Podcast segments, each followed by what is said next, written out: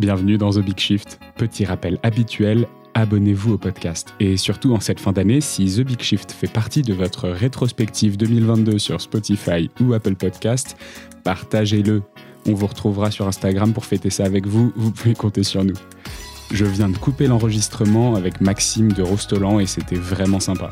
On a commencé tout doux, mais vous verrez à la fin son désir de changer les choses. C'est un épisode pépite pour ceux qui veulent entreprendre avec de l'impact et qui se posent plein de questions là-dessus. Je vous souhaite une très bonne écoute. Bon, bah parfait. Ça y est, on est lancé. Euh, nouvel enregistrement avec euh, Maxime de Rostolan. Euh, pour un certain nombre d'entre vous, peut-être qu'il n'y aura pas forcément besoin de le présenter. Vous avez beaucoup entendu parler de, son travail sur l'agroécologie, peut-être. tu as écrit, as écrit deux, trois bouquins, notamment sur ce, sur ce sujet-là. Aujourd'hui, on va parler avec Maxime plutôt d'entrepreneuriat et puis de son, de son dernier projet, SailCop. Euh, parce que c'est des sujets sur lesquels tu t'es un peu moins exprimé euh, dans, les, dans les dernières années que euh, le sujet majeur pour lequel tu es connu, qui est l'agroécologie. Mhm. donc voilà, ça me plaît vraiment d'enregistrer cet épisode avec toi. avant qu'on commence cet épisode, est-ce que tu pourrais me dire comment est-ce que tu te sens vis-à-vis de la situation climatique actuelle? Eh bien, je me sens dans l'attente de la suite, j'ai envie de dire. Euh, ça fait des années que, que les, les, alarmes euh, sont, euh, retentissent, qu'on nous dit que, ça arrive, et ça arrive. Et comme prévu, ça arrive de manière diffuse, hein, 55 degrés l'été dernier, des, incendies un petit peu partout. On voit que c'est de plus en plus, dense, ça se rapproche. Mais malgré tout, on oublie bien vite. Hein, l'été passé, les incendies euh, voilà, de forêt. Et, je pense que euh, euh, on a encore besoin. J'ai malheureusement l'impression qu'il va falloir que les gens palpent, sentent encore plus proche d'eux ces menaces pour, pour réaliser ce qui est en train de se passer. Alors, ça veut dire quoi? Ça veut dire attendre la prochaine catastrophe et Ouais, c'est ça. C'est attendre. Enfin, moi, je suis, je suis assez euh, impatient de voir euh, le prochain crack euh, boursier, de voir le moment où WhatsApp va planter, ces moments-là, quoi. Et, on, voit d'ailleurs poindre ce genre de perspective avec les, restrictions d'énergie, avec cet été, cet hiver, pardon. comment est-ce qu'on va, on va faire pour pour contenter toutes les toutes nos activités et donc voilà, et je pense que la population est aujourd'hui de plus en plus consciente, mais malheureusement pas du tout à la hauteur de, de, de, de, de la crise qui nous guette. Alors j'ai peut-être un petit peu d'avance par rapport à d'autres gens, alors peut-être pas par rapport à, tes auditeurs, mais, mais en tout cas, euh, quand on regarde l'ensemble de la population française qui est en train de d'applaudir les, les, matchs au Qatar, bon bah, je pense qu'on a mm-hmm. un petit peu d'avance et que euh, ça nous permet de... Enfin, en tout cas, le moment de d'angoisse ou de colère est passé chez moi et, euh, et j'accueille ce qui, ce qui va venir. On s'y prépare et, plus ça arrive tôt, moins ce sera difficile, je pense. Donc, euh, moi, j'ai hâte que, que WhatsApp craque. Déjà, Twitter est sur le, sur le point de craquer. Twitter est sur le fil. Bah, D'ailleurs, j'ai désactivé mon compte hier. Mm. Eh bah, tiens, j'ai vu, je regardais euh, ce matin et puis euh, compte inaccessible. Donc, j'ai été probablement un des premiers à, mm. à m'en rendre compte.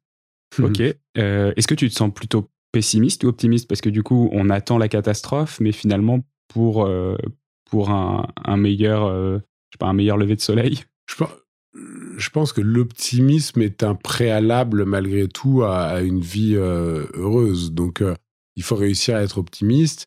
Euh, souvent, est-ce que le verre est à moitié plein, à moitié vide? Bah, Il est à moitié plein d'eau, à moitié plein d'air. Donc, on objective la chose et, et voilà, on n'a plus trop le temps d'être pessimiste. Ça veut dire que si jamais on veut essayer de sauver quelque chose de tout ça, il faut être dans l'action. Je ne crois pas qu'on puisse être dans une action positive, fédératrice, enthousiasmante si on est euh, dans la colère ou si on est trop pessimiste. Donc, moi, je suis, je suis optimiste de. Euh, pessimiste, la nouvelle version. Non, je suis optimiste de nature et, et, c'est euh, c'est une posture qui, qui, se construit mm. pour qu'elle soit alignée, pour qu'elle se, se, vive de manière alignée. Donc, je reste un optimiste, j'aime beaucoup les bonnes nouvelles. Mais euh, notre look-up, euh, voilà, la, météorite est là et, euh, et, ça sert à rien de se dire qu'on va pas se la prendre. et donc, moi, je suis optimiste sur plein d'autres choses, sur le fait qu'il y a quand même des gens qui, qui bougent, il y a des gens qui arrivent à être heureux. Peut-être d'ailleurs, certains arrivent à être heureux en, occultant hein, la, la, la, crise qui nous guette. Et, et, si c'est leur recette, très bien. Tant qu'ils font pas, tant qu'ils prennent pas des jets 17 fois par jour, bon, ils font pas forcément de plus de mal que d'autres. Donc non, le, le, dernier bouquin avait pour ce titre l'optimisme pour Cap. Ça veut dire vraiment je pense que, encore une fois, c'est quelque chose qui se travaille. Et une fois qu'on a pris conscience de tout ça, si on veut avancer, si on veut se lever le matin, si on veut euh, euh, regarder ses enfants et, leur proposer des choses euh, intéressantes dans la journée, il faut réussir à être optimiste. Et pour ça, en fait, il y a plein de bonnes choses à, regarder. On peut choisir aussi où on s'informe et, voilà. Sans être angélique et sans être un petit peu vivre dans un monde de bisounours. Où est-ce que tu places le curseur pour toi? Du coup, comment est-ce que tu te situes entre euh, l'angélisme et. Euh, bon, toi, non, non, pas, je, pas du tout dans je, fais, des conférences dans, mais... je fais des conférences dans des entreprises qui se dit qui la, conférence elle s'appelle le, changement on le fait pourquoi et comment mm. et entre parenthèses sans se mentir en gros, ben, ça vient de Jean-Marc Gancy, euh, Ne plus se mentir, son bouquin assez génial. Et, et, et, je pense que j'arrive à, garder euh, une forme de légèreté, euh, la légèreté du bisounours euh, lorsque lorsqu'on parle avec des gens qui ont mal compris les enjeux, qui qui de toute manière ne changeront pas, et donc ça sert à rien de les accabler, de les acculer, de leur Enfin, je sais pas, mes oncles fachos, franchement, ça fait longtemps que j'ai abandonné. Et, mais en revanche, je suis au front sur les gens qui sciemment euh, créer les conditions euh, favorables à, notre extinction, quoi. Et, euh, et eux le font de manière cynique en plus. Et qu'on parle de chefs de grandes entreprises, qu'on parle de, de politique, évidemment. Et donc, avec eux, là, je suis plus du tout dans l'angélisme ou dans le, dans le bisounours, je suis en bras de fer. Et, et je pense que en tout cas, la place que moi j'aime bien occuper, elle est à, l'interface, en fait, à mm. l'interface entre plusieurs mondes.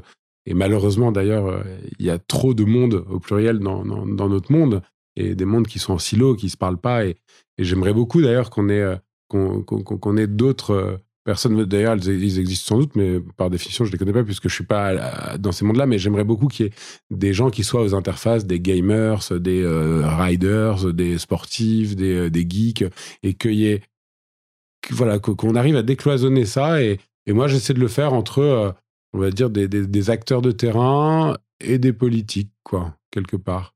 Avec euh, une petite touche de chef d'entreprise, parce que souvent les projets qu'on fait, enfin en tout cas moi que je fais, sont des projets qui euh, n'ont pas euh, de raison d'exister dans un monde économique tel qu'il est aujourd'hui. Et donc ce sont des projets souvent qui ont besoin de, de, subventions, de mécénat. Et, l'idée est de convaincre des, des, personnes qui ont les moyens que il faut aller là-dedans et que c'est un mmh. investissement pour l'avenir dont le retour ne sera pas financier. Bon, parlons un peu du coup de tes projets. Avant ça, est-ce que tu peux te présenter? Pour ceux qui ne te connaissent pas Ouais, alors euh, bah, j'essaie de faire vite fait, mais en gros, moi je suis ingénieur de formation. J'ai fini mes études euh, en 2004 et je suis parti en tour du monde pendant deux ans en camion pour aller étudier les problématiques de l'eau euh, dans différents pays. Donc on a écrit un bouquin. En rentrant en 2007, j'ai décidé de, continuer dans la sensibilisation et donc j'ai rencontré le prince jardinier, Louis-Albert de Breuil, et on a monté euh, ensemble une, collection d'outils pédagogiques sur le développement durable. Donc pendant sept ans, j'ai développé des affiches euh, qu'on remettait dans les écoles. On a fait plus de 200 planches pédagogiques illustrées. Et, euh, en parallèle, puisque j'avais quand même une, forme de, dissonance cognitive à aller demander de l'argent à des grandes banques pour qu'elles me financent des trucs sur le développement durable, tout en sachant qu'elles étaient en train de déforester l'Indonésie. quoi. Mm. Ça me paraissait un petit peu limite et, en tout cas précaire comme équilibre. Et donc j'ai découvert le biomimétisme et ça a été un grand, une grande révélation. Donc le biomimétisme, le fait de s'inspirer de la nature et du vivant. Mm. Donc on a monté une association qui s'appelait Biomimicry avec Gauthier Chapelle, Kalina Raskin. Et, euh, et, donc là, on a joué, on, est, on allait jouer un peu les poils à Greta auprès des grandes entreprises, à gratter auprès des grandes entreprises. et, euh, et, en fait, euh, en leur proposant de, de, de s'inspirer du vivant plutôt que de continuer à, à, miser tout, tout leur business sur le pétrole euh, abondant et, pas cher. En parallèle de ça, j'ai monté euh, une première plateforme, la première plateforme de financement participatif qui euh, avait vocation à faire du prêt rémunéré à des entrepreneurs. Donc ça nous a pris cinq ans hein, de monter ça. On a épuisé quatre avocats. Le cinquième nous a emmené à, la Banque de France et nous a fait valider le modèle. D'ailleurs, on avait écrit un livre blanc dans la foulée qu'on a remis à Fleur Pellerin et ça a permis de libérer le secteur et de, lancer d'autres plateformes de, de, de prêt. Euh, et, en fait, là est arrivé euh, vraiment la permaculture euh, en pleine face avec donc le biomimétisme m'y amené parce que la permaculture, si on le fait rapide, c'est le, biomimétisme appliqué à l'agriculture. On regarde comment fonctionne une forêt, on essaie de s'en inspirer pour produire plus avec moins d'intrants, de, hmm. de, de, ressources. Et là, j'ai décidé de monter Ferme d'Avenir. Donc, je me suis formé, je fais un BPREA, donc brevet professionnel de responsable d'exploitation agricole. Euh, en 2012-2013 et j'ai monté une ferme en Touraine, une ferme expérimentale dont l'objectif était d'évaluer la viabilité économique, technique, sociale de, l'agroécologie et d'identifier les freins euh, à son développement, de trouver les distorsions de concurrence avec, euh, avec l'agriculture industrielle et de proposer des, leviers pour changer les choses. Donc ça a été une première partie vraiment dans la ferme pendant deux ans, puis graviter un petit peu autour de, de la formation, de, de, du déploiement d'un réseau avec le Tour Ferme d'Avenir qu'on avait fait en 2017. Et beaucoup de lobbying dans la foulée pour essayer de, changer les choses. On, avait passé un, amendement qui, concernait les, les, paiements pour services écosystémiques. Très court, mais en gros, un agriculteur qui va arrêter d'utiliser du glyphosate ou qui va euh, faire euh, du, du, circuit court, il va avoir des impacts locaux qui représentent des économies de dépenses publiques. Et donc, plutôt que juste dire oh, merci, monsieur, on, peut lui donner de l'argent pour l'inciter à le faire. Et mm. on peut donner des gens, enfin, de l'argent à, des agriculteurs qui ne le font pas pour les inciter à, faire leur transition. Et donc, ça, c'est un amendement qu'on a fini par réussir à passer dans la loi euh, des EGA, était généraux de l'alimentation. Et malheureusement, elle a été censurée par le Conseil constitutionnel. Et donc là, moi, ça a été un, un moment clé puisque j'ai décidé de jeter l'éponge. J'ai dit, mais en fait, on a montré que c'était mieux pour la biodive, pour le climat, pour la santé, pour la qualité de l'eau, pour la vie des territoires, pour l'emploi, c'était mieux l'agroécologie. On a montré qu'il y avait une distorsion de concurrence, on l'a caractérisé, on a réussi à donner des, des, des, des, des solutions pour euh, parer ça. Et, euh, et, en fait, on a fait voter, on a convaincu des, dizaines, des centaines de parlementaires de le voter. Et malgré ça, le pouvoir exécutif a son petit cheval de Troie et, avec le Conseil constitutionnel et, et voilà, et a censuré. Donc là, moi, je dis, mais en fait, si nos institutions ne sont pas en mesure de faire gagner l'intérêt général, alors, c'est nos institutions qu'il faut réformer. Et c'est là que j'ai décidé de lancer La Bascule. Donc, en début 2019, avec euh, un paquet de jeunes qui ont décidé de sortir de, leur, leurs écoles. Hein. c'est un peu les, les, les, darons des, des bifurqueurs. Mais, euh, et donc, on s'est retrouvé dans une polyclinique désaffectée à Pontivy pendant un an, avec à, aller une centaine de jeunes à essayer de, de préfigurer un monde différent. Euh, alors c'est du lobbying citoyen. Hein. Euh, donc lobbying, c'est très politique. On a volontairement été très apartisan. Enfin, on a toujours été apartisan. Mais euh, vraie dynamique collective en gouvernance partagée qui se prolonge puisqu'on a, ont maintenant deux lieux. Un lieu en Bretagne dans un, dans un couvent qui a été légué à l'assaut et, on a récupéré aussi une, une caserne à Joigny en Bourgogne. Et voilà, de ça, ça ces deux projets, c'était en 2019. Et puis, euh, dans, la, dans la foulée, je me suis euh, euh, intéressé à deux sujets. le premier, c'est les arbres. Et en fait, il faut planter 25 000 km de haies par an pendant 30 ans si on veut s'en sortir. En gros, on en plante 2005, donc 10 fois moins. Et donc là, je me suis dit, mais comment est-ce qu'on passe à l'échelle? Il y a plein de goulots d'étranglement. Il faut trouver des terres, il faut trouver des sous, il faut trouver des bras, il faut trouver des experts, il faut trouver des plans. Et en fait, j'ai choisi cet angle-là, les plans. Euh, parce qu'aujourd'hui, quand on veut mm, augmenter le nombre d'arbres qu'on plante en France, on va les acheter en Allemagne, en Hollande, en Pologne, ce qui est une hérésie. Créons ici euh, des filières. Et donc, c'est un programme que j'ai euh, écrit dès 2020, qu'on a présenté au ministre, qui a validé, mais qui veut pas nous aider. Donc, on a fini par l'attaquer en justice, par, le mettre en demeure et, et, et, écrire au président en disant, écoutez, là, votre ministre, il il sait qu'il faut le faire, mais il le fait pas. Donc euh, voilà, on, le met en demeure, et notamment dans le cadre de la suite de l'affaire du siècle, où mm. l'État était obligé, donc condamné, à, présenter un plan crédible pour capter les 16 mégatonnes qu'on a émis en trop entre 2015 et 2018 par rapport à nos engagements. Et c'est pas un truc qu'on peut payer en disant bon bah on a une amende et c'est plié. Non, il faut les capter ces 16 mégatonnes. Et l'État se cache derrière. Bah en fait il n'y a pas de techno qui permette de capter 16 mégatonnes c'est bien mal connaître les arbres. Et donc, on a fait une mise en demeure là-dessus, ce qui fait que le président nous a reçus et a dit allez, faut y aller. Et donc là, on est en train de lancer les cinq premières pépinières. Donc là, on, Donc ça a été validé. Ça a été validé. On a un soutien du président, du ministre. On a un premier financement de l'OFB pour préfigurer de, de, cette dynamique-là. Et l'idée, c'est de la. L'Office français de la biodiversité. Bien vu. Et, euh, et c'est euh, et là, il fallait, euh, il nous faut trouver les cinq lieux et faire un business model à 25 ans. En gros, ils nous disent trouvez-nous une source de rentabilité à 25 ans et nous, on sera des investisseurs patients et l'État mm. ira. Donc, c'est ce qu'on est en train de faire. Là, on est dans la partie vraiment, bah, la, semaine prochaine, je pars visiter trois sites euh, dans le sud, en Occitanie. Et, et voilà. Et ça, c'est un premier projet, mais comme il a mis longtemps, qu'il a fallu encore avoir recours aux avocats, etc. J'ai, tu t'ennuyais Voilà, je m'ennuyais un petit peu. Et puis, euh, et pour la petite histoire, à la veille de mes 40 ans, je me suis amusé à, sur les réseaux à, à, raconter un projet par jour, enfin les cinq jours qu'on précède la semaine, qui a précédé mes 40 ans, je disais, bon, bah voilà, des projets sur lesquels j'ai bossé et qui n'ont jamais vu le jour. Donc, euh, tranquille, hein, les, amis, il y a des projets qui plantent, ça arrive à tout le monde et il y a des projets qui ne voient pas le jour.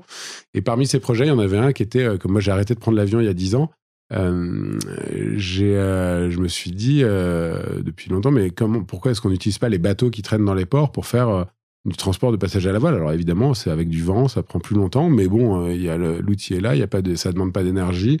Il y a forcément des gens qui sont motivés pour le faire, donc euh, organisons ça. Et ça, ça a accroché sur les réseaux. Il y a quelqu'un qui a rebondi qui a dit ah mais moi ça m'intéresse de t'aider à monter ça. Donc on a on a lancé un premier un, premier euh, questionnaire pour un sondage quoi. Et ça a été dingue. Le, truc a été vu 600 000 fois sur LinkedIn. On a eu 3000 réponses en 24 heures.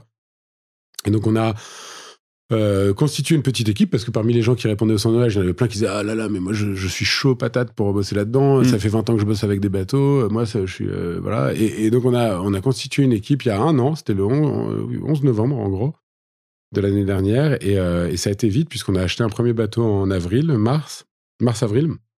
Et puis on a ensuite lancé une première liaison sur la Corse. Euh, entre le continent et la Corse. Alors, je, je, zappe euh, une partie administrative, mais j'y reviens juste après. On, y reviendra après, je pense. donc là, c'est le, bateau euh, qui s'appelle Belle Aventure, qui est donc un Bavaria 50, donc 50 pieds, il y, a 10 couchettes. Et donc après une saison à amener des gens en Corse, bah, il est parti transat. Donc là, il est, en moment où on parle, il est entre les Canaries et les Antilles. Il est parti des Canaries il y a 5 jours. Et ils vont arriver aux Antilles. Ils sont, il y a 5, cinq passagers dessus payants. Il y a deux capitaines. Euh, et, le bateau va ensuite faire des, traversées. Ils, auraient pu partir en même temps que la route du Rhum. Ouais, ils sont partis le même jour. Même jour? Ouais. Ok. Mais ils sont partis de Toulon et donc ils sont partis le 6, novembre. Et euh, ah oui, la, route du Rhum a été décalée de deux jours. Donc finalement, on devait partir le même jour. Mais euh, ils, ne les ont pas vus. Hein. ils, ont, tracé. Mais et, donc voilà, le bateau va faire des, allers-retours entre la, Martinique et la Guadeloupe à partir de, bah, dès qu'il va arriver. Et euh, il rentre euh, en France en mars-avril et on reprend une saison en, pour la Corse, sachant qu'on va racheter un deuxième bateau et on lance surtout un, chantier naval et on va construire des bateaux euh, low-tech euh, adaptés au transport de passagers sur des très courtes distances, un peu sur le même modèle que ce que fait Ilien, qui est une compagnie qui relie, Quiberon à Belle-Île mm. et qui, dès sa première saison, a embarqué 14 000 passagers. Donc c'est vraiment très prometteur. À la voile, donc? À la voile. Ah, je, suis sur des catamarans euh, euh, qui font, eux, euh, plutôt 80 pieds. Enfin, ouais, c'est 25 mètres de long. Et, et là, c'est des catamarans plateforme avec 50 ou 60 sièges pour des traversées d'une heure ou deux. Donc là, en fait, ce type de bateau est très rare. Euh, et pas, pas optimisé, pas optimal. Donc on va, nous, on a travaillé avec un cabinet euh, d'architecte naval et on lance un, chantier naval là, a priori en juin, si jamais des, des, gens ont envie de venir mmh. passer quelques mois pour, pour monter un bateau avec nous, euh, un bateau en kit un petit peu. On va avoir une, découpeuse numérique et on va, on va le faire le plus low-tech possible. Et puis euh, voilà, donc c'est le, les, deux projets qui m'animent, donc Sailcop et euh, Planteur d'avenir. Mm. J'adore, super. Mm. Ok, bon, alors, c'était un peu dense. par où repartir? À chaque fois que tu as, lancé un nouveau projet, alors, on a la sensation que c'est un secteur d'activité différent, que tu euh, passes euh, d'un sujet à l'autre, mais en fait, là, avec ce que tu me racontes, j'ai quand même l'impression que euh, c'est toujours un peu en mode entrepreneur où à chaque fois que tu as eu un problème, tu t'es dit bon bah je vais apporter une réponse à ce problème. Et en mm. fait, ça t'a amené sur un nouveau euh, sur un nouveau thème, sur un nouveau thème qui t'a repris du temps et que tu as redéveloppé. Mm. Mais en fait, j'ai l'impression que tu as tiré en fait un peu un fil rouge de OK, quel était le problème? Le problème c'est l'alimentation. OK, en fait le problème de l'alimentation c'est quoi? C'est l'agriculture. Le problème de l'agriculture c'est quoi? Ce sont les règles. Mm. Le problème des règles c'est quoi? C'est euh, le financement. Euh. et du coup, à chaque fois, donc tu t'es arrivé un peu avec ces avec ce truc là euh, ma question derrière tout ça, c'est euh, comment est-ce que tu as fait à chaque fois pour te dire, OK, c'est ce problème-là sur lequel il faut que, que je m'active? Euh, Alors, sur l'alimentation, c'est alors c'est rigolo, il y a, deux, deux moteurs là-dedans. Le premier, c'est Janine Benus qui a donc écrit Biomimique et Biomimétisme, hein, le, le, bouquin qu'on avait traduit avec l'association Biomimicry. Et c'est. Euh, et c'est euh, Janine, à la fin de son, son bouquin qui est génial euh, et, qui explique un petit peu ce que la nature peut avoir à nous apprendre dans plein de domaines d'activité, que ce soit la santé, l'énergie, les transports ou quoi, et l'alimentation. Et en fait, l'alimentation, c'est le premier chapitre, c'est le plus dense, elle le conclut en disant si on est convaincu qu'il faut changer de paradigme, alors ça, c'est la première brique à poser. C'est l'alimentation, parce que s'il reste qu'un truc à la fin, c'est ça. Euh, et, donc ça, c'est le premier moteur. Et le deuxième, euh, qui est, plus personnel, c'est que euh, donc là, je, me suis dit bon, je vais creuser ça. Et vers qui je me suis tourné pour creuser ça? Vers ma sœur, qui comme moi a grandi à, Paris, hein, dans, les beaux quartiers parisiens, et qui a 17 ans, un peu en, en, en délicatesse avec le lycée, avec le, avec ses potes, avec les gens de son, voilà, les gens qu'elle avait dans sa classe. Elle se sentait pas à l'aise. Et elle a décidé qu'elle serait paysanne bio à 17 ans et elle est devenue paysanne bio. Elle a, elle a, elle a fait euh, l'ESA à Angers, elle est partie ensuite euh, avec Vandana Shiva en Inde pendant un an, puis elle est rentrée, elle a dirigé Terre de Liens pendant deux ans en Haute-Normandie, puis elle a monté un premier collectif, un deuxième. Et voilà, donc elle. Et j'étais à cette époque-là, elle venait de sortir de son expérience Terre de Liens, donc elle avait une bonne lecture de ce qu'était le monde agricole. Et je suis allé passer du temps avec elle et aller visiter un petit peu des fermes pour comprendre et, voir que. Euh, en fait, que l'agriculture que je voyais moi en tant qu'urbain, euh, euh, pas, pas sensibilisé pas particulièrement à ces choses-là, euh, c'était plutôt ce que nous montrait le 20h, quoi, les, les, les, mmh. bonnets rouges. À l'époque, hein, je ne sais pas si les gens se souviennent des bonnets rouges, mais c'est ceux qui, voilà, qui protestaient contre des mesures qui allaient dans le sens de l'écologie, parce qu'en fait, ça impactait un petit peu, enfin, ça impactait leur activité. L'ancêtre des gilets jaunes. Ouais, c'est les ancêtres des gilets jaunes, ouais. Et, euh, et, souvent, les agriculteurs, c'est ceux qui balancent du fumier devant les préfectures, c'est ceux qui sont euh, mm. qui bloquent les routes avec leurs tracteurs. Donc, c'est pas c'est pas une image hyper reluisante pour les agriculteurs. Et, et, moi, en découvrant ce monde-là, je me dis, mais en fait, mais il y a tellement d'inspiration à prendre chez eux, tellement de, de sens, de quête de sens derrière ça, qu'en fait, euh, voilà. Et donc là, là, c'était pour l'agriculture. Pour pour le bateau, c'est euh, moi, je, je prends plus l'avion, donc euh, il va bien falloir que je retourne au Brésil un jour ou l'autre. Ma femme étant brésilienne, donc mes enfants ayant euh, des mm. attaches là-bas, ils y vont eux hein, avec ma femme une fois tous les deux trois ans en avion, mais moi je vais pas reprendre l'avion, donc j'aimerais bien. C'est une contrainte que tu t'es que tu t'es posée comme ça? Ouais, ouais, ouais, Il y a dix ans, je me suis dit en fait c'est pas cohérent. Et pour, pour et juste pour la petite histoire rigolote, le premier voyage que j'ai refusé après avoir pris cette décision, c'est un voyage à Kingston, Jamaïca, invité par la fille de Bob Marley pour aller faire une conférence ou une, semaine sur la permaculture. Quoi.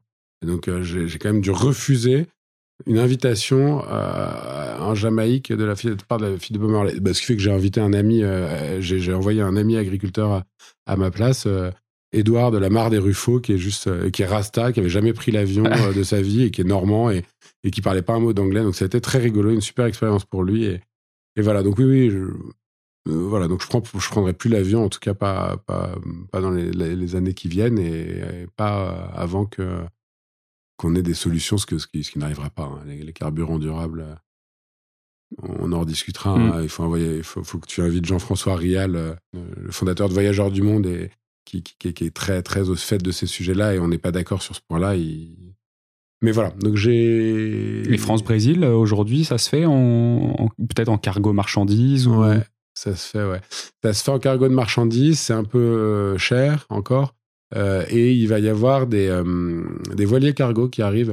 des voiliers cargo qui vont aller en Amérique du Sud et, qui, là, il y a une compagnie de transport de, marchandises à la voile là, qui va sortir son premier voilier cargo qui fait 80 mètres de long, qui embarque 1000 tonnes de marchandises et ils ont six couchettes doubles, enfin six cabines doubles. Mm. Ils vont pouvoir embarquer des gens.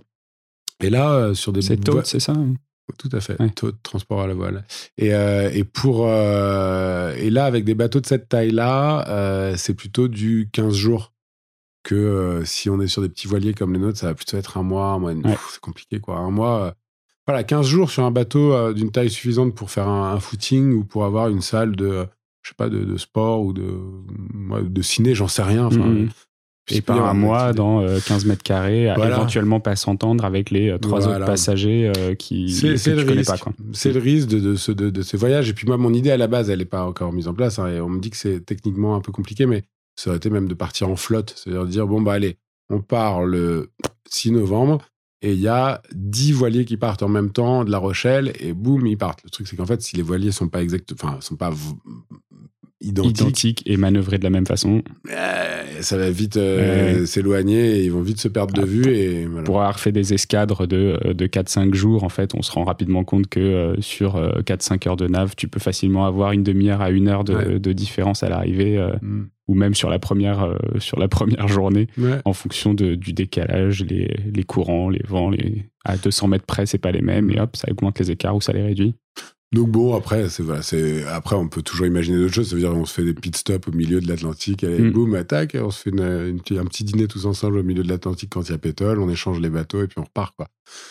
On peut imaginer, tout, tout, tout, tout s'imagine. hein. Ils partaient, en- ils partaient bien en escadre à l'époque euh, aussi. et, euh, Pour aller découvrir les Amériques, voilà, c'est ça? tout à fait. Mhm, tout à fait. Donc, euh, donc voilà, les, les- je, je sais pas quels sont les. En tout cas, ce qui me fait tenir, il y a deux choses. La première, c'est quand je vois que ça dérange un peu, ça me plaît. Enfin, moi, l'ordre établi me saoule et me paraît totalement délétère et, euh, voué, à, disparaître. Donc, quand on dérange un peu l'ordre établi, quand ça gratte, il y a un truc à, à creuser. Et la deuxième chose, c'est euh, quand on me dit que c'est pas possible. Je m'attendais, euh, on est d'accord que ce serait bien. Oui, oui, ce serait bien que ce soit possible, mais c'est pas possible. Ah ouais, mais il faudrait quoi pour que ce soit possible? Ah, bah, il faudrait changer le système. Je Mm. Super, je signe. Et euh, dites-moi, c'est où, où sont les où sont les verrous? Qui tient les verrous? Euh, Est-ce qu'il y a des clés possibles ou est-ce qu'il faut juste défoncer les verrous? Ou Est-ce que on va contourner totalement le truc et on va mm, soit passer par la, la fenêtre, soit soit se glisser dans des interstices? C'est souvent ça qui se passe. hein. C'est ah, il y a une petite une petite brèche là et on y va et on met de l'énergie. Et en fait, moi, ça me fait vivre. Ça veut dire que c'est des combats. euh, Enfin, hein, c'est 4 ans. Hein, 4 ans à monter ça. C'est beaucoup d'avocats. C'est beaucoup d'avocats qui te disent non, qui te disent au Mm. bout, Ah putain, j'ai bossé, je suis désolé, euh, ça va pas être possible. Par contre, tu me dois 2500 balles parce que j'ai quand même réfléchi pendant deux jours. Je suis OK, bah, je file 2500 balles, mais donc c'est pas possible. OK, bah, je vais chercher un autre avocat. Et ça doit être possible. Et si ça ne l'est pas, on va, on va faire en sorte que ça le devienne parce que c'est le sens de l'histoire. C'est le sens de l'histoire. Regarde, on est tous d'accord. On est tous d'accord pour dire que ça devrait être comme ça. Et donc, du coup, ça, c'est le. Et ça, c'est peut-être un des trucs que j'ai aussi, c'est que l'indignation reste. C'est-à-dire que je ne me conforme pas à des situations qui me paraissent aberrantes. Hmm. Enfin, et, et- et là, Tiens, pour Prenons l'exemple peut-être de, de, de Blue Bees. Euh, c'est un peu ton premier gros combat euh, plaidoyer Mhm. euh, pour faire changer euh, pour faire changer des lois qui te paraissaient euh, qui te paraissaient pas normales. Est-ce que tu peux nous raconter l'exemple et nous, nous montrer un peu ce que tu as fait là-dessus? Ouais, bah, typiquement, bah, alors, Blue Bees, en gros, on me dit, euh, oui, alors, donc les, les plateformes qui apparaissaient en 2007, c'était My Major Company ou Babylon. En gros, Babylon, c'était du microcrédit, mais en gros, tu donnais 100 euros. Ils envoyaient, la plateforme envoyait 99 euros, ils prenaient leur com, 99 euros Mm. au, au micro-entrepreneur qui renvoyait les 99 euros. Et donc, là, il te restait 99 euros. Tu disais, bon, bah, je les remets. Et donc, euh, la plateforme reprenait un euro, tu te donnais 98 euros. Et puis, plus enfin, mm, ton, ton capital, en gros, euh, finissait par être absorbé par euh, Babylon. Et, euh, et je trouvais ça bien, mais je disais, mais comment est-ce que tu vas en- encourager les gens à remettre, quoi? Il faut, tu vas mettre une mise une fois à 100 balles, et puis en fait, ça va juste tourner, et puis au bout d'un moment, ça va s'es- s'estomper. Et là, de, le My Major Company, c'était plutôt, euh, tiens, financez-moi mon tour du monde, financez-moi mon CD, etc. C'est vraiment du don euh, contrepartie. Je trouvais ça très bien. hein. Mais euh, je disais, bah non, moi je, je pense que, et je revenais de mon tour du monde justement, et j'avais rencontré plein d'entrepreneurs qui disaient, bah moi j'ai besoin de crédit, j'ai besoin d'un- banquier en face de moi qui me dise, ok, je crois dans ton projet, je suis prêt à prendre le risque avec toi, comme c'était les, les banquiers à l'époque hein, qui, euh, qui investissaient sur le long terme, qui accompagnaient une entreprise dans, dans, avec, dans ses hauts et ses bas. Là, aujourd'hui, on voit très bien et que euh, les, fonds, les banques, euh, dès que c'est un peu risqué, quoi, elles y vont pas. Et J'étais convaincu que ça, ça devait, ça, devait exister. En fait, donc euh, les, avocats me disaient bah non, tu vois ça, ça s'appelle le monopole bancaire. Et si t'es pas établissement de crédit, si t'es pas agréé, en fait, t'as pas le droit, toi, de faire du, crédit. Et, je dis mais je, je, fais pas de crédit, moi. Je, demande à des gens, des internautes, de le faire.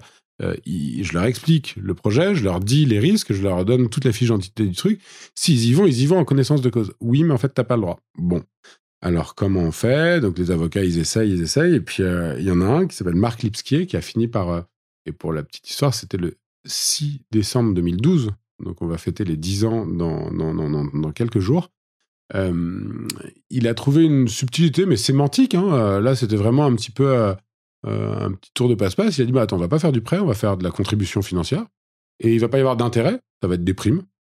Des primes, des, des, des récompenses. Et donc, il a réécrit le projet avec sa sémantique à lui, et puis on allait le présenter à, l'AMF, à l'autorité des marchés financiers, qui a dit écoutez, euh, ça ressemble quand même à du crédit, ce que vous faites. Ouais, mais. Enfin, non, enfin, qu'est-ce que je dois répondre? On a envie de faire ça, vous savez très bien ce qu'on est en train de faire. Ils ont dit écoutez, c'est ce qui, ça va arriver, on le sent. Euh, donc, nous, on vous demande de ne le faire que dans les pays étrangers pour pas marcher sur les plates-bandes des banques françaises. Et donc, ils m'ont donné une lettre euh, euh, en disant, ben voilà, nous prenons acte de ce que vous voulez faire. Euh, juste quand les juridictions compétentes devront évaluer si vous empiétez ou pas sur le, les, les, plates-bandes et si vous si vous arrogez, si vous auto-arrogez un, statut d'établissement de crédit sans lettre, bah, ces autorités compétentes, elles, jugeront en, fonction d'un faisceau d'indices, pas juste un indice. Et donc, allez-y, mais euh, on vous conseille quand même de le faire à l'étranger parce que si c'est en France, ça va être quand même compliqué. C'est pas l'AMF qui est censé contrôler ça, justement? Mm-hmm. Alors, l'AMF, et puis en fait, justement, les juridictions compétentes, c'est-à-dire que si jamais on va le faire au Sénégal, mm. en fait, c'est ah oui, plutôt la Banque centrale et tu vas dire, mais attends, qu'est-ce que tu fais? Et donc, elle dit, nous, en France, ça va être compliqué, fais-le à l'étranger, nous, on prend acte. Et effectivement, donc cette lettre, elle valait pas grand-chose. Mm. Mais je suis sorti, c'était euh, à côté du boulevard Haussmann, c'est rue je crois. Enfin bref, je sors de ce truc-là.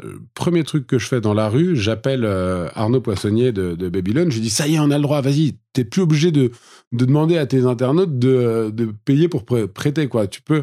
Là, il m'envoie balader, il me dit, mais non, mais ça, elle vaut rien ta lettre. Et puis, je te rappelle, mec, c'est 375 000 euros d'amende et 5 ans d'emprisonnement, donc le fais pas. Je dis, ah, bah écoute, moi je m'en fous, je le fais et, euh, creusons. Et donc là, comme il y a eu ce, ce moment où on était un petit peu dans un flou pendant quelques mois. Euh, en février 2013, on se réunit et il me dit vas-y, on va bosser quand même sur un truc parce que tu as quand même craqué un peu le, truc. Écrivons un, livre blanc et on a écrit un livre blanc avec euh, un, autre cabinet d'avocats dont, dont j'ai mangé le nom, euh, mais très, voilà, très, très volontaire. Et on a remis ce, ce livre blanc à Fleur Pellerin, euh, qui s'en est fait porte-parole et jusqu'à à, inscrire dans la loi Hamon une nouvelle catégorie d'établissements qui pouvaient euh, faire euh, du prêt rémunéré. et voilà. Et donc ça, c'est typiquement un, mm. un, process de lobbying action très ciblé. très motivé parce que et c'est ça aussi qui est, qui est rigolo quand on fait du lobbying c'est soit tu fais du lobbying pour une ONG et là en fait t'es suspect aux yeux de tous ceux qui, de, tous les sceptiques, quoi. Tous les sceptiques, ouais, mais en fait, il défend les animaux, mais parce que lui, il vit de ça, il vit de la défense des animaux, donc euh, c'est pas, c'est un lobbyiste comme un autre, quoi. Mm. Il fait son blé là-dessus. Ouais. Sauf, voilà. Alors que quand tu le fais, quand toi, es, toi-même, t'es entrepreneur, en fait, euh, euh, ce qui te meut, c'est de mettre en place ton activité c'est pas idéologique, c'est de dire en fait cette activité, c'est obligé que dans 30 ans elle soit euh, répandue et qu'elle existe. Je suis le premier à y aller, donc j'y vais. Moi, je suis pas lobbyiste professionnel. Moi, ce que je veux, c'est développer mon activité. Et là, avec Sailcop, on est depuis huit mois en, bras de fer. Et hier encore, on était encore en bras. On continue, hein, c'est juste dingue. Euh, et, moi, bah, hier encore, j'écrivais au, au, DIRCAP du secrétaire d'État à la mer. Je dis écoutez, fermons ce dossier, avançons, donnez-nous le droit de faire ça, prolongez-nous votre dérogation pendant cinq ans, comme ça, pendant cinq ans, on s'occupe plus de ça, parce que nous, ce qui nous intéresse, c'est d'acheter des bateaux, c'est d'envoyer des, passagers de manière décarbonée d'un endroit à l'autre, quoi. Et en fait, parce que là, on du coup, on l'a pas dit, mais parce qu'aujourd'hui, vous êtes interdit de faire du transport commercial de personnes. Ouais, c'est l'horreur. Alors, c'est pas, c'est pas exactement ça. On, le fait, on le fait vite, mais c'est hyper aride. Hein. Ouais, non, mais très rapidement, très rapidement. il y, a plusieurs catégories de bateaux, et, euh, et, les bateaux à moins de 12 passagers sont peuvent pas être des navires à passagers. Hmm. Et donc, ils sont soit navires de plaisance à usage personnel, soit navires de plaisance à usage commercial.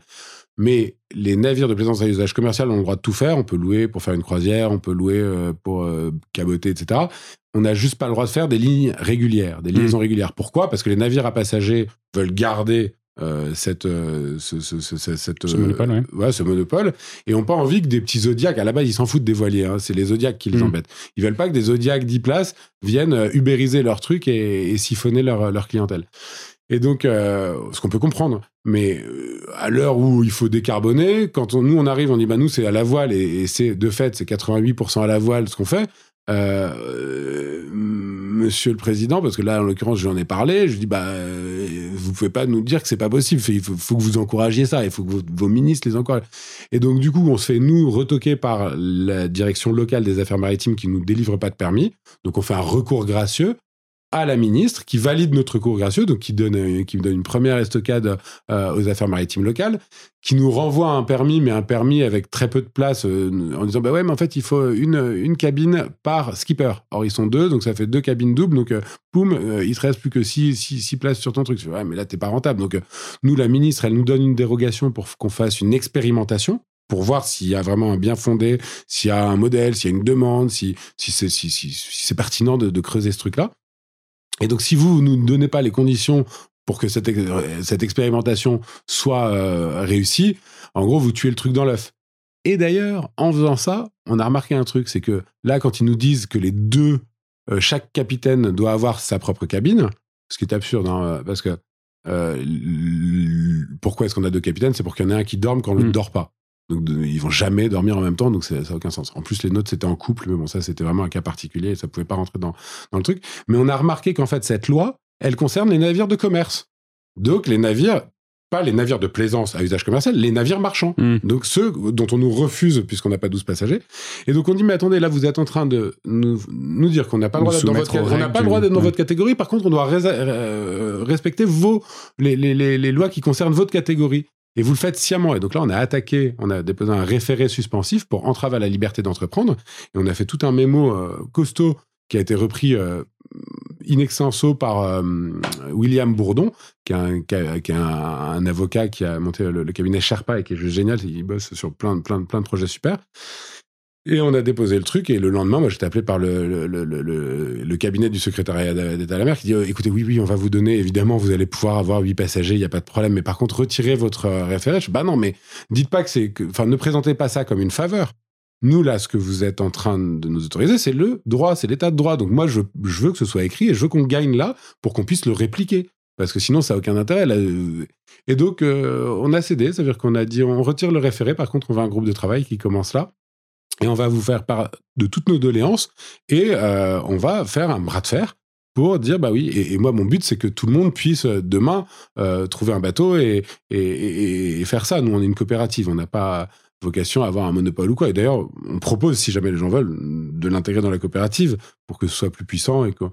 Mais voilà. Donc on travaille une grande partie de l'entrepreneur d'après moi. Et si tu, as dit en intro que ce qui, pouvait intéresser tes auditeurs, c'est peut-être savoir comment est-ce qu'ils pouvaient entreprendre euh, avec de l'impact. Je pense qu'il y a deux, trois euh, signaux faibles euh, à, noter. Est-ce que tu déranges? Est-ce que tu es persuadé que dans 30 ans, ce truc-là est évidemment logique? Et est-ce que tu dois, pour y arriver, bouger des lois? Et là, s'il vous plaît, chers entrepreneurs, allez-y. Il n'y a personne mieux que vous pour y aller c'est vous qui êtes au cœur du truc, qui allez le plus le défendre parce qu'en fait, c'est euh, votre projet en dépend. Et si vous, vous le faites pas, personne ne le fera. Et donc, du coup, ça restera un statu quo. Et en fait, euh, les bateaux à la voile, bah, tant pis, resteront au port et, personne ne, transportera de passagers. Tu vois, avec tout ce que tu dis, quand est-ce que tu trouves le temps de bosser sur le projet en soi? Parce que j'ai l'impression que une énorme partie de ton travail, finalement, c'est juste de réussir à avoir le droit de faire ce projet-là. Est-ce que c'est le cas à chaque fois qu'on veut entreprendre dans un projet qui est un peu hors norme Il y a des phases. Ouais. Il y a des phases. Là, on a passé du coup, six mois. Du coup, tu, vois, tu me disais, ça a pris 4 ans pour Bluebees, euh, ça a pris, euh, ça hein. prend un an et demi. Ouais, mais du coup, comment est-ce que tu fais pour vivre à côté? Comment est-ce que tu fais pour euh, continuer à porter un projet qui qui te rapporte pas d'argent? Parce que du coup, tu n'as pas le droit d'exercer Bluebees, c'était un side project. Le soir et week-end, j'étais salarié, à côté, je faisais mes outils pédagogiques sur le développement durable. Euh, Cop, on a levé un peu de sous au départ. Euh, et, euh, et, moi, j'ai monté communitrice, enfin, planteur d'avenir à côté. Donc, planteur d'avenir me rémunère un peu. Je vis pas grand chose, hein, euh, mais, mais voilà. Et, juste pour quand est-ce qu'on bosse sur le fond, là, là je, peux, je peux te dire qu'on bosse sur le fond. Là, ça fait un mois et demi que je suis dans les BP. On a levé 700 000 euros là, pour CLCOP. Là, on est accompagné dans un programme de, d'accélération par la région sud avec un, cabinet, un des, des, Big Four là, qui nous aide et qui nous fait un business plan de malade. Et donc, on va lever des, des, des, des, des sous. Mais si, si, en fait, euh, pour moi, c'est des six mois, six mois, un an de euh, défrichage et de, euh, et de création des conditions favorables au projet. C'est celle-ci qui sont c'est cette phase-là qui est compliquée, qui prend du temps, qui est qui est fastidieuse, où les gens répondent pas, où les gens mentent, enfin, pas mentent, mais tu vois, ils disent oui, et puis derrière, euh, tu vois que ça, ça, ça suit pas. Et après, on rentre dans le dur. Mais là, on rentre complètement dans le dur. Là, les, les, business plans, j'y étais juste avant d'arriver euh, dans le métro. On, on, validait les dernières hypothèses. Et là, à 17h, j'ai euh, le, coffee qui. Voilà. Donc, on, bosse dans le dur. Il y a des parties qu'on voit moins. Voilà, les parties qu'on voit, c'est bah, hein, ils ont acheté un bateau, puis euh, c'est trop bon, on voit des dauphins et il y a des super plats à manger parce que on fait de la bouffe bio évidemment à, bord et végé. Mais euh, donc il y a une partie visible et des parties invisibles et, euh, et merci à, vous de, de, permettre de les rendre un petit peu plus concrètes aux yeux des gens, quoi, aux oreilles des gens. Mmh. Mmh. Est-ce que tu penses que que la rentabilité de ce genre de projet est primordiale? Dans une interview que tu donnais, alors il y a, il y a au moins un an et demi, où tu parlais de ferme d'avenir euh, qui avait été du coup euh, euh, fermée, retoquée parce que, parce que pas d'autorisation, parce que compliqué de, d'accepter pour le gouvernement le, nouveau format en fait, où tu disais mais en fait on s'en fout, on s'en fout que ce soit pas rentable parce que de toute façon il s'agit d'une question de survie. Hmm. Est-ce que tous les projets tu les vois un peu sous ce prisme-là ou pas forcément? Pas tous. Sur l'agriculture c'est un peu particulier. L'agriculture industrielle et chimique elle n'est pas rentable elle-même. Donc je vois pas pourquoi nous, qui faisons des trucs vertueux en plantant des arbres, en refaisant venir de la biodiversité, en rajoutant de la matière organique dans le sol, pourquoi nous, on devrait être rentable alors que cette agriculture qui est délétère ne l'est pas? Pour mémoire, soit, ou pour info, 60% des fermes euh, en France sont en résultat courant négatif avant impôt s'il n'y avait pas la PAC. Donc c'est une agriculture qui est subventionnée. Pourquoi on subventionne cette agriculture plutôt qu'une agriculture écologique? Je ne sais pas. Je ne sais pas. Donc là, c'est pour ça il y a eu un moment un peu un peu un ras-le-bol où je disais mais arrêtez de nous embêter avec la, rentabilité. Vous le savez, vous n'êtes pas rentable. Vous, alors pourquoi vous nous demandez à nous? Après, euh, oui, oui. Euh, donc avant de, passer, euh, oui, il faut que ce soit rentable. Il y a quand même un, un moment où il faut savoir dire l'économie n'est pas une science.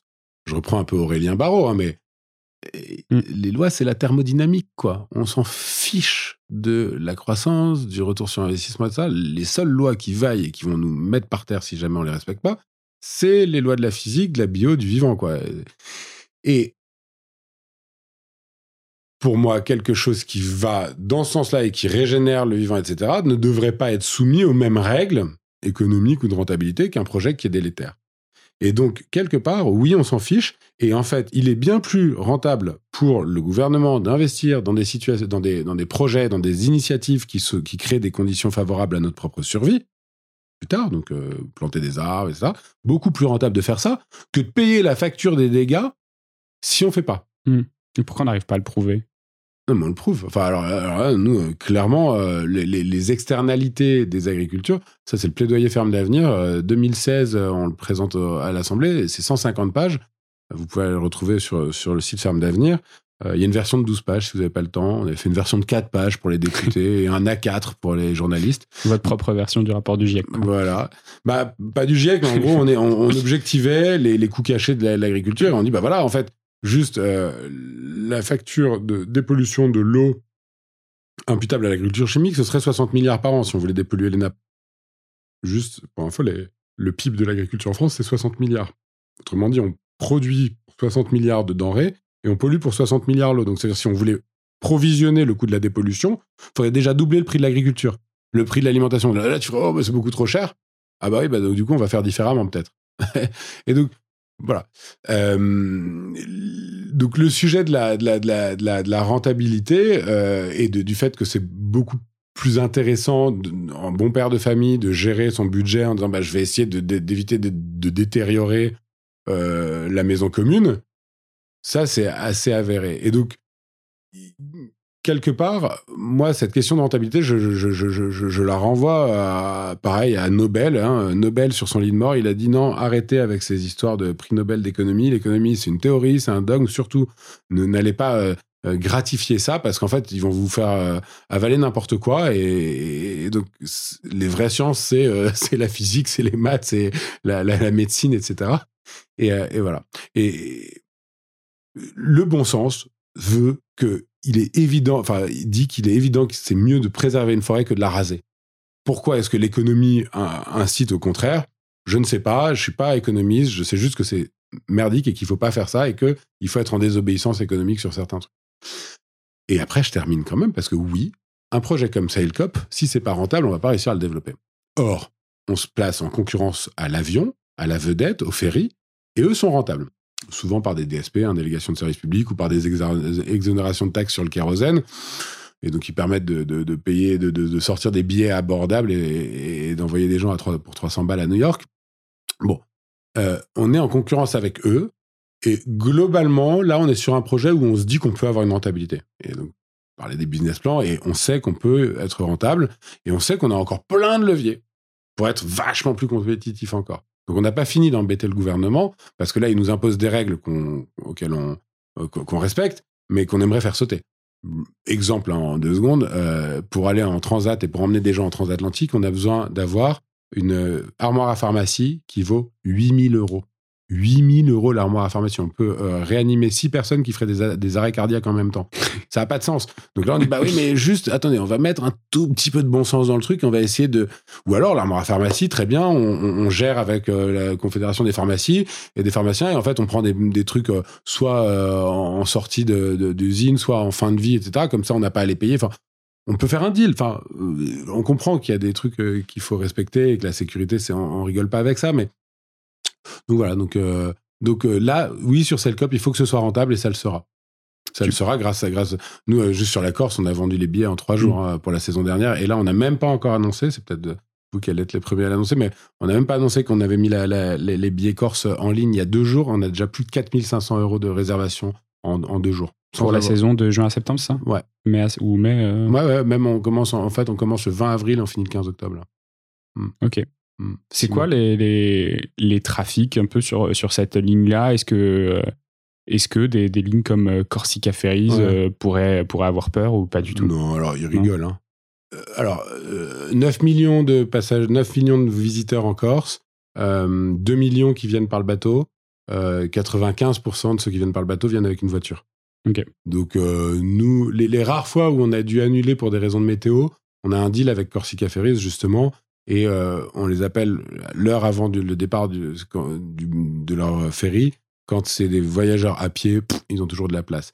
Et donc ils rigolent. Après non, ils rigolent. Ils sont gentils parce qu'ils ils savent, ils font des efforts, ils essaient de faire des efforts. Ils sont aussi victimes du truc. Hein, et ils ont des bateaux qui sont énormes. Aujourd'hui, c'est du fuel lourd. Comment ils font pour Ils essayent, ils font des efforts, mais globalement leur modèle part du mauvais pied. Donc on euh, enfin, pas du mauvais pied du, mauvais, du côté écologique, mais du côté euh, pragmatique. Il mm. faut emmener. Il y a des gens qui veulent aller là-bas. Ils sont beaucoup plus pragmatiques que nous.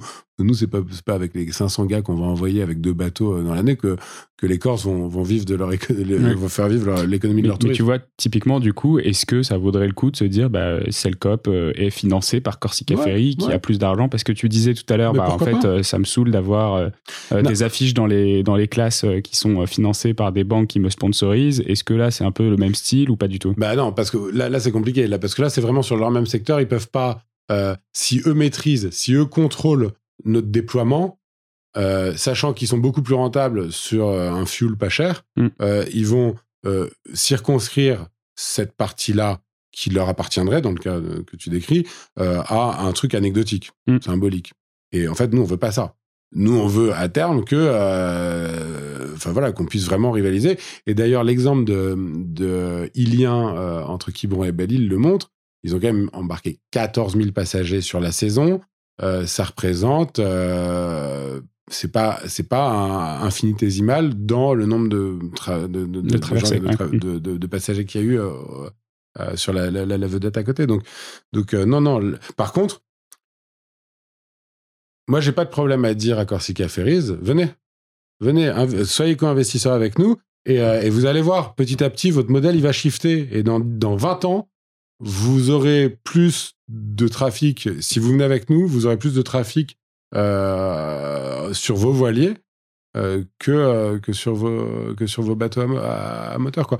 Donc, en tout cas, moi, je suis pas, j'en veux à personne. Le système est mal fichu. La manière dont on compte les choses euh, incite pas à faire les choses bien. Euh, donc nous, on prend les risques au départ. En plus, les risques de se faire railler, hein, comme l'histoire de ferme d'avenir. Mm. Ah, les mecs, ils, croyaient qu'il allait être rentable, il est pas rentable. Ouais, ça va. Euh, on savait à la base que ce serait pas simple. C'est pas en deux ans ou en quatre ans que tu arrives à, que tu deviens un bon maraîcher d'ailleurs. Mais par contre, on prend le risque et on prend le risque de dire oui, ça, ça doit exister. Oui, c'est compliqué parce que d'ailleurs, si c'était pas compliqué, d'autres l'auraient fait. Et donc oui, bah, on essuie les plâtres mais on va pas lâcher le, pinceau. Tu parlais du, de la nécessité de désobéir. Ouais. C'est quoi, du coup, la plus grosse désobéissance en tant qu'entrepreneur que tu as dû faire? Euh, ah bah, Non, mais là, je peux te montrer le mail que j'ai envoyé le 14 juillet ou le 13 juillet au soir, à... où je mets les conseillers du président de la République, je mets euh, le, le directeur des affaires maritimes, je mets le président de la, le directeur de la CRS, donc la Commission régionale de sécurité, où je dis OK, vous avez maintenu notre permis avec euh, trop peu de passagers.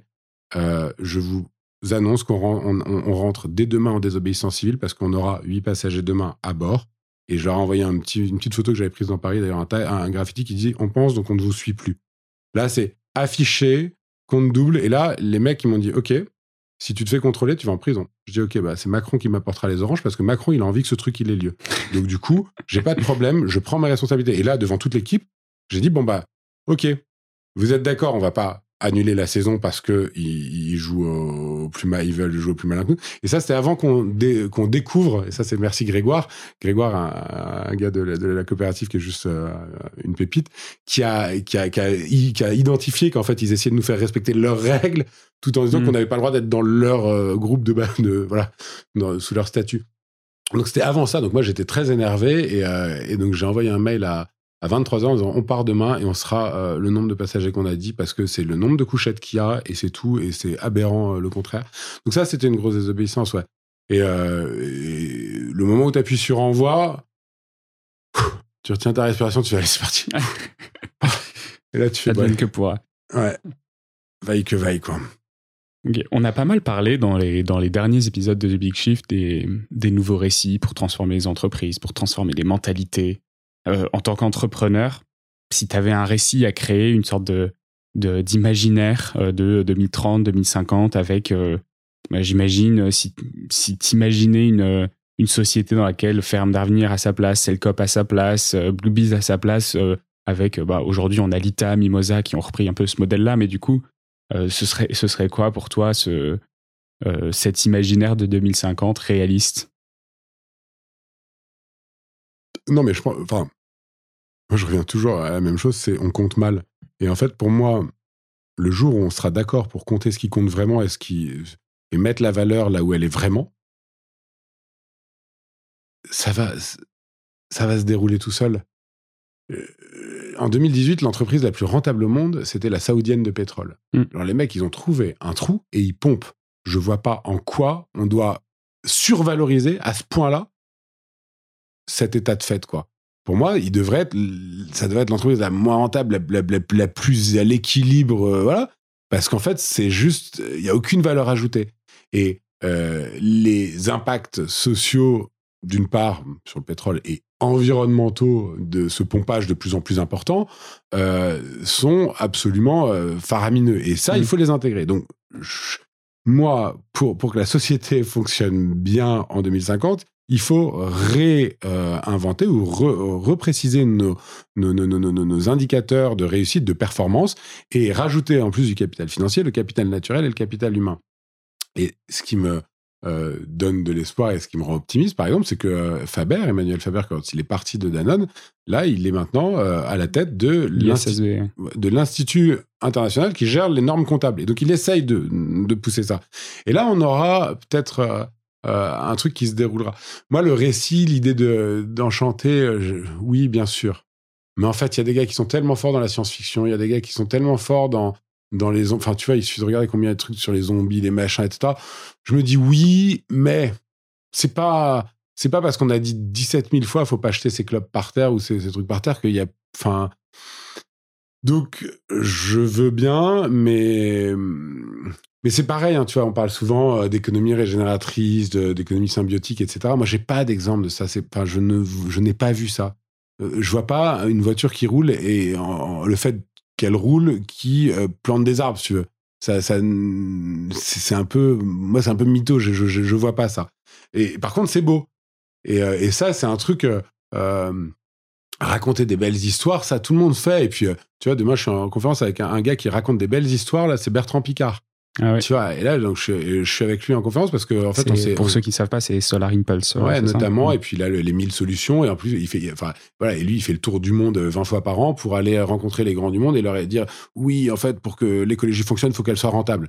En fait, c'est un préalable. Et il pose ça en préalable. Et moi, je, enfin, c'est la, la croissance verte, c'est, euh, euh, et, et, on est en conférence ensemble parce que la dernière fois que j'étais avec lui euh, à Montpellier, il y a, il y a un an et demi, euh, on s'est vraiment pris le bec. Et euh, à tel point que euh, il m'a dit, écoute, euh, c'est pas le moment, mais si tu veux, euh, je t'accorde un débat quand tu veux, etc. Et je dis, bah, chiche quoi. Et donc là, on a trouvé un, on va le faire. et en plus, je le fais avec la directrice. Il y a la directrice de l'aéroport d'Orly. Donc ça va être marrant le débat à, à trois demain. Bertrand Picard, il, il est pour l'avion vert aussi, non? Ouais, non, Ouais. attends, il est pour tout le vert. A priori, ça fera deux contre un, quoi. Ouais, ouais, ouais. Non, mais en plus, il y a la directrice de Tétinger aussi, donc je sais pas si ça fera pas 3 contre 1. Mais euh, là, il y a un moment, il faut arrêter de se raconter des fables. On peut pas se raconter des fables et dire. Mais c'est comme la RSE, ça fait quoi? Ça fait putain, ça fait ça fait 20 ans que ma mère, elle était directrice RSE d'une grosse boîte hein, américaine qui faisait des imprimantes et elle avait fait une campagne d'impression, euh, une campagne pardon, une campagne de pub qui s'appelait Printless, imprimez moins. Et donc, je- moi, je, je suis très très fier de ma maman et je trouvais ça dingue. Elle s'est fait dégommer par les, les Américains qui ont dit mais vous êtes fo- folle, nous c'est les consommables qui nous font vivre. Elle dit ouais mais nous faut qu'on se, enfin on peut pas en tant qu'entreprise dire aux gens d'imprimer plus parce que sinon c'est, enfin, mon poste n'a aucun sens.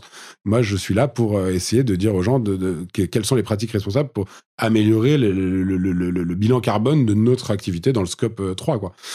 Et, euh, et ça fait 20 ans qu'on parle de ça. Et ça fait et, et j'adore un gars. J'espère que tu, euh, enfin que tu pourras l'inviter ou si c'est pas déjà fait, c'est Fabrice Bonifay qui est euh, le Ouais, directeur, on, on a, on a échangé déjà. directeur RSE de Bouygues, qui a totalement viré sa cutie depuis trois ans et je, je bah, plusieurs années. hein. C'est un travail à mon avis de de, de, de fond et c'est et, et c'est génialissime de le lire parce qu'il est, euh, ça y est, décroissance, quoi. Décroissance. Le mec est à la tête d'une des grandes boîtes, hein, Martin Bouygues, quoi. Il dit, non, décroissance parce que sinon on est mort. Que Timothée Paris, que à lentir ou périr.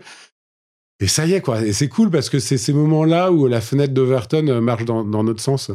Je sais pas si tu vois, la fenêtre d'Overton, c'est, c'est ce qu'a, on avait, euh, enfin, moi j'avais découvert ça avec euh, Clément Viktorovitch euh, lors d'une sortie d'une des, d'une des euh, caporales de, de, de, Le Pen qui, euh, qui avait sorti des énormités à la télé, mais des trucs genre vraiment euh, inaudits. Vous oh, c'est du racisme pur, quoi. Et en fait, en le mettant, et il explique que elle, c'est une franc-tireur, quoi. Elle, elle y va en tête brûlée, elle pose le sujet, ce qui fait que ce qui était indicible, ce qui était ce qu'on n'avait pas le droit de dire jusqu'alors a été posé, et donc ça rend des discours un petit peu plus modérés, mais somme toute toujours extrémistes, audibles en comparaison. Et Mm. en fait, nous, enfin voilà, c'est Julien Bayou il y a quelques mois qui a enfin posé le truc du, de, allez, on interdit les jets privés. Ah, c'est posé. Donc on va pouvoir se poser la question, on va pouvoir commencer à critiquer les jets privés. Et en fait, là, la fenêtre d'Overton, elle va dans notre sens. Et donc, quand, quand le directeur RSE de Bouygues dit, il faut faire de la décroissance, c'est, ah, mais, eh, les mecs, vous avez vu, c'est plus un gros mot. Mm. Hein, on- il faut juste arrêter de dire, ah, gros mot, gros mot, gros mot. On en parle, on en parle. Maintenant, c'est sur le débat, c'est posé, quoi. Ouais. Alors, il me semble que Camille Etienne, elle utilise le terme de la théorie du flanc radical. C'est-à-dire qu'il y a toujours un flanc qui est plus radical que soi, qui va poser les mots dangereux et qui vont faire que les gens qui sont un tout petit peu plus modérés et qui, Ouais. et qui en discutent pour de vrai, bah, on- on- ça les rend beaucoup plus, euh, ça. beaucoup plus crédibles. C'est ça. Merci Camille pour le, le flanc. Mais c'est FLANC du coup, hein, parce que faut- faut- il y, a- il y a- il y a bien un C dans l'histoire, parce que sinon je n'avais pas compris. Mais, mais ouais, ouais, bien sûr. Mais en tout cas, l'urgence étant ce qu'elle est, on va, on assiste à des trucs qui étaient impossibles, inimaginables il y a quelques années. Histoire de, de la vitre euh, derrière laquelle d'ailleurs je crois qu'il y avait un, un- un tableau, il paraît, mais euh, sur laquelle on balance de- du ketchup, etc. Enfin, ces trucs-là euh, font que les gens se radicalisent et ça donne effectivement.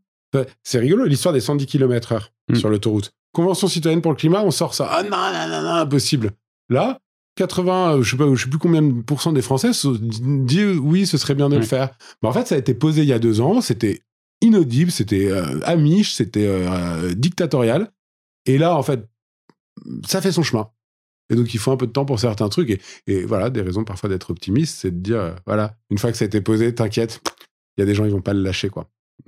Et c'est un peu par- pareil pour nous, hein, pour les, entrepreneurs, dire, t'as voyage à la voile, t'inquiète, c'est posé, ça existera dans 30 ans, il y aura des, plein de passages de, de- de transport à la voile. Et... Mm.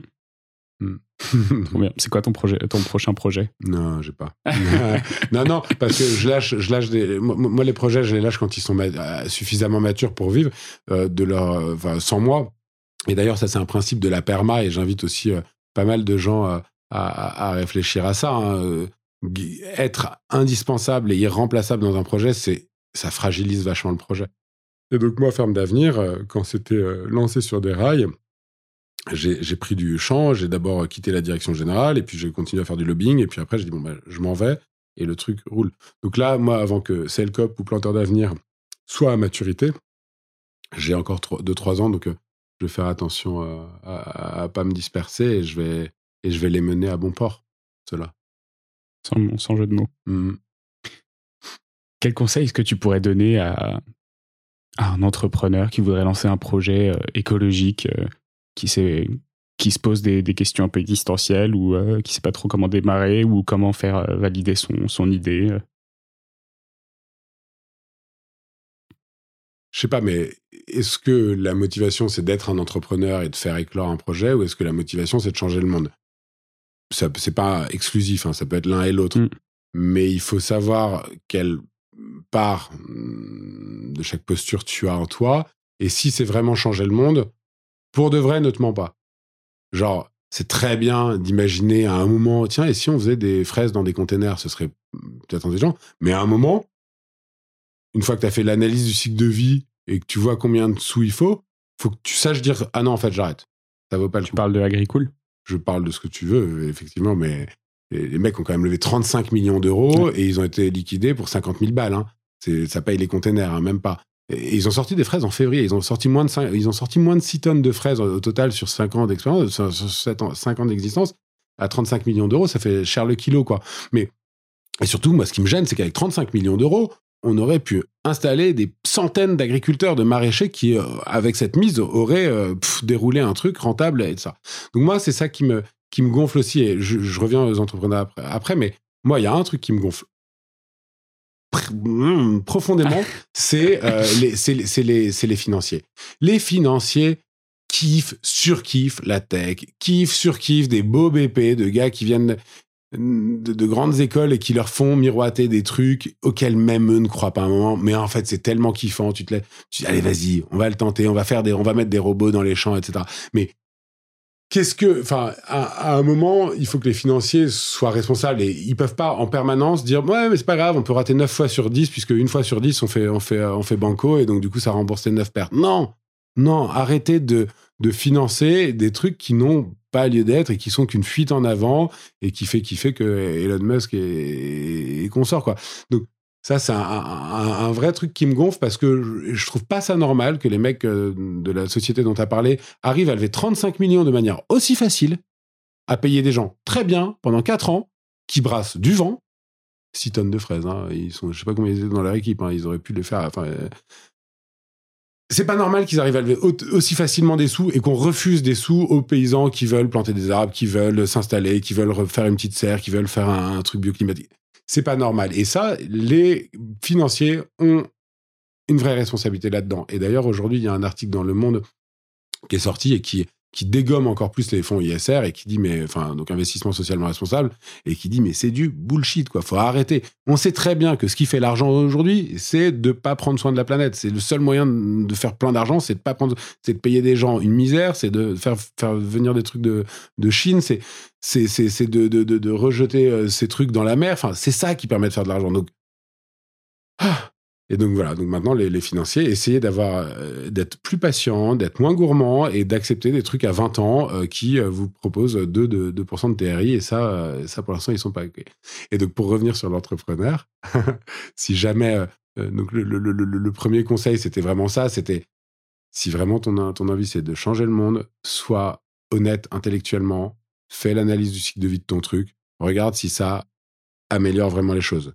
Si ça les améliore, d'ailleurs, deuxième petit conseil, enfin deuxième demande, requête, et en tout cas souhait, c'est que euh, privatise pas le truc, fais-le open source, que tout le monde puisse le faire. On n'a pas le temps.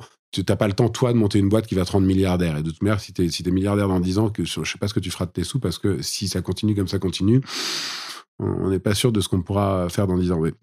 Donc, deuxième truc, c'est fais le open source parce que euh, c'est de la coopération radicale. Là, il faut qu'on, de manière radicale, qu'on se serre tous les coudes et que s'il y a des bonnes idées, qu'on qu'on soit le plus, plus nombreux à les déployer. Et enfin, euh, et enfin, si tu as un projet qui change le monde, euh, que tu peux laisser ouvert et qu'en fait, euh, t'as rien à changer au système pour le faire, revérifie. revérifie parce que, a priori, sinon quelqu'un l'aurait déjà fait, quoi. Euh, et, donc, à mon avis, et c'est le troisième conseil, c'est trouve les leviers de changement, enfin, trouve euh, ce qu'il faut changer dans le système, où sont les, leviers euh, à, actionner dans le système pour que ce que tu veux faire soit faisable? Et actionne-les, ces leviers. Va trouver qui sont, qui, qui a les manettes, va trouver qui, qui, dirige ses commandes et va le convaincre, mets-lui la pression, fais ce que tu veux pour réussir à le convaincre. Et là, à mon avis, euh, si on, a, si on arrive à faire ça, si on trouve suffisamment de, de, de, projets dans le plastique, dans l'éducation, dans la pauvreté, dans les migrants, dans, sur tous les domaines. Tu, peux avoir le domaine qui t'intéresse, ça peut être tout, tout, ce qui te fait kiffer. Et en fait, dans chacun de ces sujets-là, il y a des trucs à lever et il faut que des entrepreneurs s'en emparent. Donc, s'il vous plaît, entrepreneurs, euh, euh, faites du lobbying, euh, faites du lobbying pour, pour les idées que vous avez dès lors que vous êtes sûr qu'elles sont, euh, qu'elles sont bénéfiques. Quoi. Trop bien. Bah, écoute, merci beaucoup Maxime. hyper bénéfique. J'ai appris plein de choses aussi. Bah, donc, donc, trop cool. Et, et puis à très bientôt du coup. Ouais, je, bah, participerai avec plaisir à la construction des bateaux en juin prochain. passer deux trois jours sur un chantier naval, ça me ferait ça me ferait bien kiffer aussi. Et puis et puis encore. Et puis si jamais je sais pas quand sera diffusé le, podcast, mais, euh, mais en tout cas, euh, euh, si jamais vous voulez traverser l'Atlantique à la voile, allez, allez passer un, petit mois aux Antilles. Et puis en, fin février, mi-février, on repart. Vous venez aux Açores et on vous rembarque sur le, retour parce que là, on, galère un peu à trouver des gens de là-bas qui veulent rentrer en ah France. Et donc du coup, si vous aviez prévu d'aller aux Antilles ou aux Açores, allez-y, passez le temps qu'il faut là-bas et puis nous, on vous rembarque sur. Trop bien. De toute façon, on mettra les liens de la billetterie dans, dans la description pour ceux qui veulent. Allez, salut. À bientôt. C'est la fin de cet épisode de The Big Shift. J'espère qu'il vous a plu et que vous en avez retiré quelque chose pour votre vie quotidienne. C'est ça le plus important. C'est beaucoup plus simple de parler du sujet sensible de l'environnement quand ses amis ou sa famille sont vraiment informés. Alors partagez le plus possible The Big Shift, ça aidera tout le monde. Et si vous avez des questions, des sujets que vous souhaitez qu'on aborde, des invités que vous voulez entendre, ou tout simplement que vous voulez qu'on discute de cet épisode, envoyez-moi un message sur LinkedIn. The Big Shift est produit par Echoes Studio. Si vous avez un projet audio, contactez-nous sur www.echoes.studio. Merci d'avoir écouté jusqu'au bout. Je vous retrouve très bientôt pour un nouvel épisode.